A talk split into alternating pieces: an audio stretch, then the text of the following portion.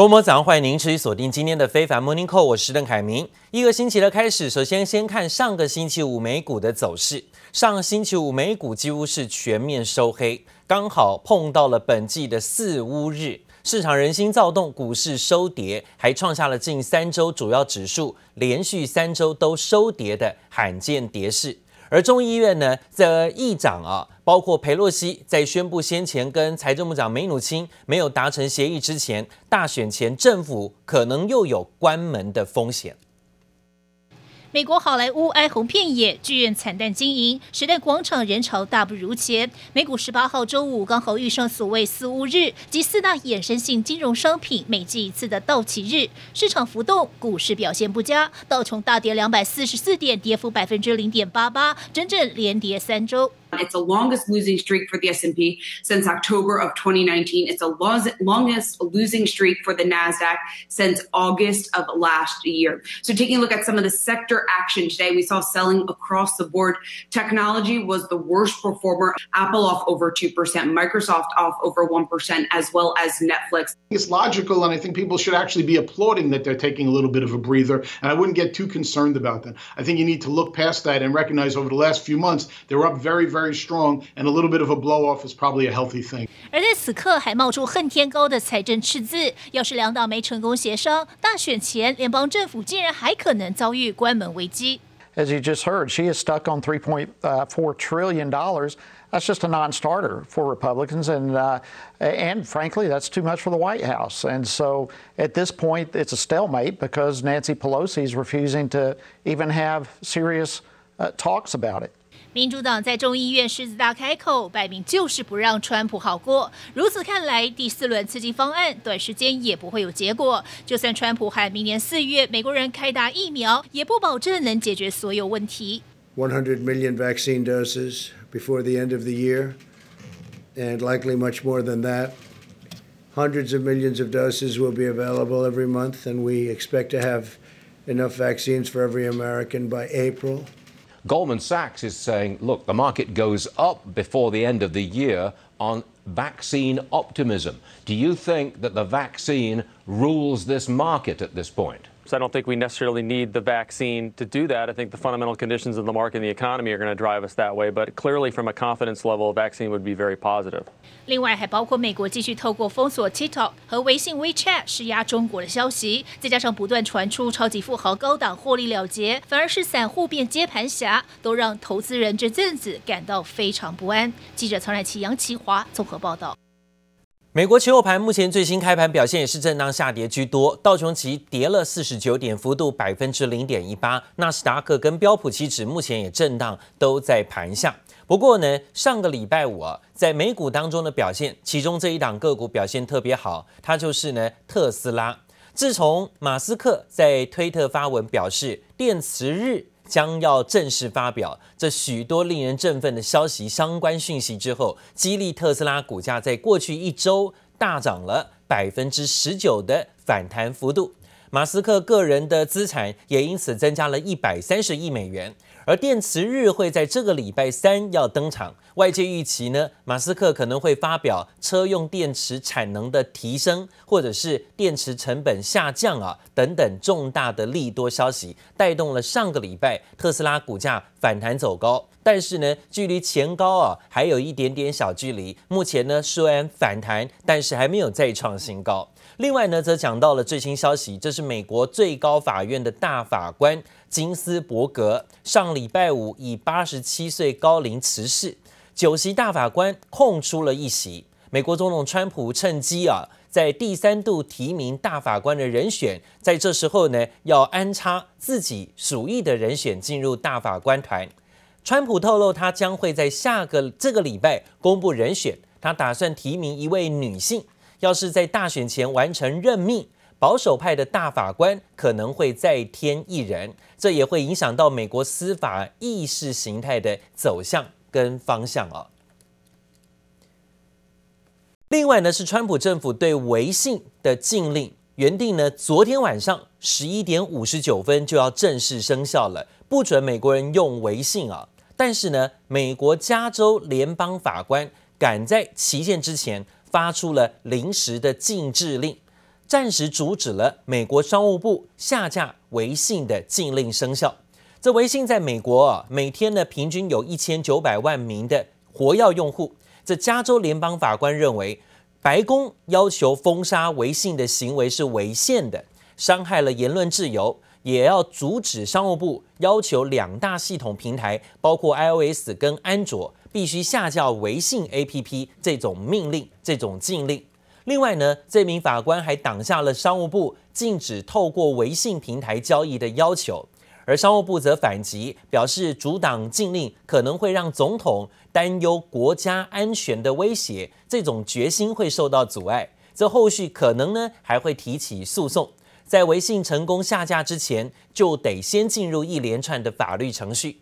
这项诉讼呢是由美国微信用户联盟提出的，认为啊禁用微信违反了言论自由、宗教自由，甚至其他的宪法权利，要求法院。挡下川普的禁令。《华尔街日报》说，联邦法官的判决让微信母公司大陆的腾讯，还有包括微信用户的联盟获得了初步的胜利。这法官还说啊，白宫担心微信会危害国家安全，但是这种具体的证据其实并不多。另外呢，美国商务部则是对短影音平台抖音的封杀令，原本也是今天要正式生效的，但最新宣布要延后一个星期。抖音的美国命运起死回生，到底怎么回事呢？原来是美国总统川普证实，他批准了抖音跟美国软体大厂甲骨文，还有美国的零售巨头沃尔玛的合作协议。抖音成立新的公司，继续可以在美国营运。You've approved the deal?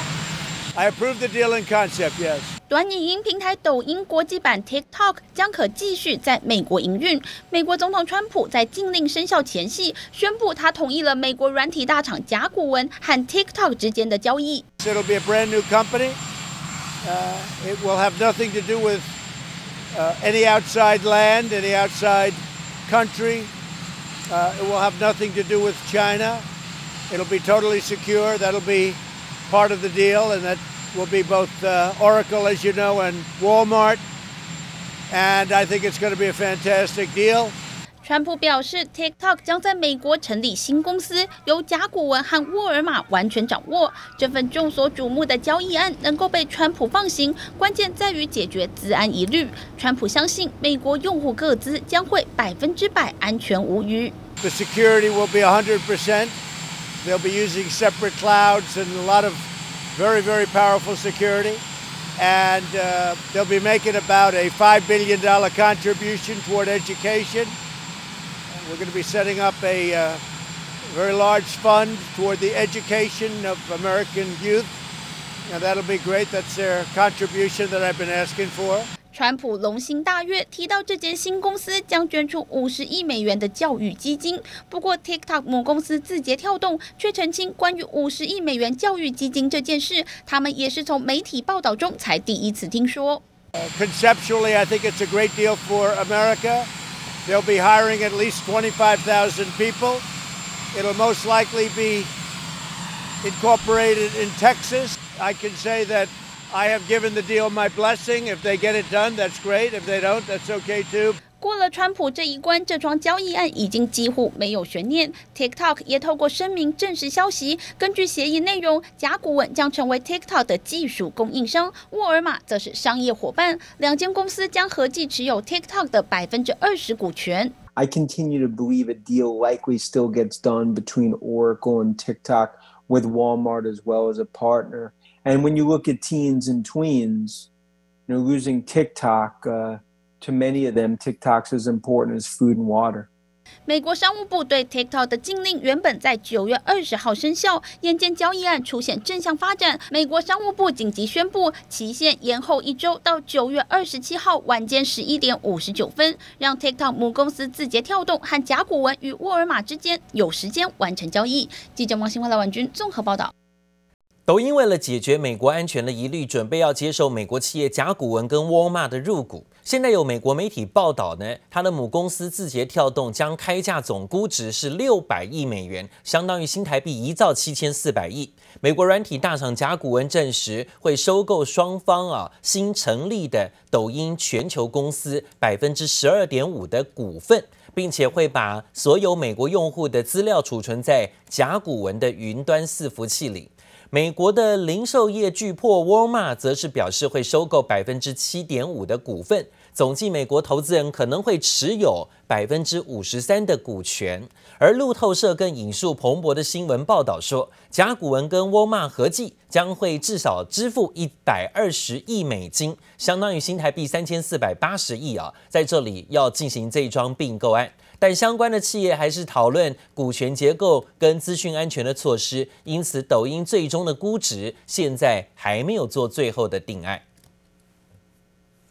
另外，则是美国对于华为的禁令正式生效之后，许多国际大厂纷纷提出供货许可证的申请，希望呢在夹缝中当中可以继续跟华为做生意，因为呢这生意如果真的完全决裂不做。可能受害是很高的啊，很多业务在这时候呢，突然就会大幅度的缩减。晶片大厂 AMD 超微也透露，已经获得出货的许可了，这成为美国第一家放行的企业。这对于陷入晶片断供状况的华为而言，也带来些许的新希望。Senior Vice President at AMD has confirmed that the company has been granted a license to sell its products. to some of the companies in the U.S. entity list, so sooner or later, licenses can be granted to the companies for doing business with Huawei. 晶片大厂 AMD 抢先透露获得出货华为的许可证，成为美国企业中第一家放行的厂商。M D 高级副总裁强调，会管理好实体名单，营运不受禁令的重大影响。虽然 M D 的锐龙系列 CPU 是华为电脑的核心零组件，但其他像是显示萤幕、存储晶片都还在禁售当中。Samsung Electronics and SK Hynix will end all chip supplies to Huawei starting next Tuesday. Sanctions ban non American companies from selling components that were developed with American technology unless the companies have special approval. 包括面板大厂三星、LG，负责存储晶片供应的 SK 海力士、美光，以及图像传感器厂 Sony 都已经断供。因此，就算有 AMD 的晶片供货，也只是杯水车薪。电脑出货影响还是很大，但相关供应链还在积极争取供货申请，尤其在手机晶片上更是迫切。Qualcomm 在大概在四五月已经送出申请，希望能够继续销售。四 G 的平台给华为。那目前来看的话，最乐观的看法可能到九月底、十月初有机会获得批准。那比较悲观的看法，可能要认为到大选之后。分析师点出，高通的供货申请最快可望在九月底通过，为华为带来一大注意。不过，台湾的新贵 PCB 厂三户却先撑不住了。华为占营收比重超过四成，如今在订单缩减下，只好宣布终止在台生产。预计之前正职员工大约六百人，因此其他国内外各厂早早递出出货申请，只盼禁书放行，降低冲击。记者林威星、邱文杰台北综合报道。好，看得出来呢，如果失去华为的大订单，很多厂商呢，现在真的接下来要遇到很大的经济寒冬啊。像刚刚提到的全球手机镜头模组的软硬复合板最大的供应商叫做相互，相互是有代号的六四零七啊，不敌美中贸易大战对抗，还有包括川普对华为的严格禁令管制，在周末董事会决议。要整并产能，全面终止在台湾的生产，未来生产集中在大陆的长手厂，会在年底前裁撤在台湾人员六百人。所以呢，现在看到了中美贸易大战，现在包括了美国禁令要封杀华为，冲击的台湾厂商跑也跑不掉。现在呢，就有六百个人可能因此要失业了。同时呢，相互公司还原定规划。在新北市泰山要投资的三十三亿元投资案新厂也都宣布取消了。相互公司周末呢，由发言人到柜买中心说明董事会的决议。在新柜挂牌的 PCB 厂相互公司，主要的客户端包括鸿海、智伸、舜宇光跟欧菲光等等手机的镜头厂，都是镜头模组厂，是主要的合作对象。终端的客户是华为等等非屏阵营的手机厂。今天这样的说法呢，的确啊是受害冲击，在台湾厂商还有很多员工呢会受到伤害。这也是继软板厂嘉联益跟 PCB 厂定颖之后，PCB 产业在台湾的大量解雇员工状况又新一起的相关案例。另外呢，则讲到了在富时罗素最新的富时全球股票指数系列，最新又纳入了一百五十档的大陆 A 股。这已经是在上个礼拜五收盘之后正式生效了。受此消息带动呢，北上资金上礼拜五啊大幅度的净流入人民币九十四亿元，其中呢沪股通净流入了快要六十亿元，带动了当天的陆股行情震荡尾盘做了收高。深股通也是一样，净流入了将近三十五亿元。在二零二零年以来，尽管经历了全球金融市场的剧烈波动，外资对于 A 股市场还是呈现不断的扩大配置。对此呢，大陆证监会副主席则说，所有的外资持有大陆流通股的市值比重已经达到百分之四点六九，跟日本跟韩国的股市当中外资股持股比例啊超过百分之三十以上相比，大陆的资本市场的外资持股比例还是有呃很大的开放空间呢、对外开放引进外资进入大陆股市还有很大的潜力。陆股周末呢震荡拉高，最后呢是收涨在三千三百三十八点，拉尾盘收复了所有的均线，就一根红 K 把前几天的这个横盘整理啊又重新站回来了，而且有带量。那讲到了在九月份的国际汇市比较，其实很明显看到资金的流向，目前以韩元。升值百分之一点九啊，最近呢是力道也蛮强的。另外，包括日元、包括台币，升值幅度都超过百分之一。最近后来居上的是人民币，人民币也是近期啊明显看到转强，而且冲高，一个月内短短不到时间就升值了高达百分之一。那反而是泰铢、欧元、印尼盾跟英镑是贬值情形的。欧洲的欧元跟英镑。还有在一些政治的风险问题当中啊，让欧洲的货币很难以呢呈现了强升或是续涨，所以看到了英国强硬脱欧，还有包括欧洲跟英国之间的关系，还有欧洲的经济跟疫情，导致了欧元跟英镑仍然是比较偏弱的。还有这项消息，根据传闻，教廷跟中国官员在本月稍后会举行会谈，协商教廷。跟中国之间的主教任命的协议，这引起了美国国务院庞培欧批评，批评说呢，中国是迫害啊这个教廷宗教变本加厉，现在警告教廷，要是跟中国延长协议，可能会危及到啊梵蒂冈的权威。而最新在演讲当中也意有所指的对中国继续喊话。I believe it. I believe with all my heart that faith in the public square is not only lawful but righteous. It is not only powerful, but required of each of us. And especially, especially in these challenging times, keeping faith in the public square is not simply acceptable, but it's an imperative. It's an imperative for each of us. 蓬佩奥也在美国宗教杂志发表长文，痛批中国国家主席习近平，说中国人权恶化。各宗教受害程度加深，而且呢，还表示，如果中国跟梵蒂冈签署协议， 两年后也没有让天主教徒免于遭到中国的迫害，要中要梵蒂冈要硬起来，加入美国抗中的阵营，这无疑是啊痛踩敏感的宗教议题，要挑衅北京的当局。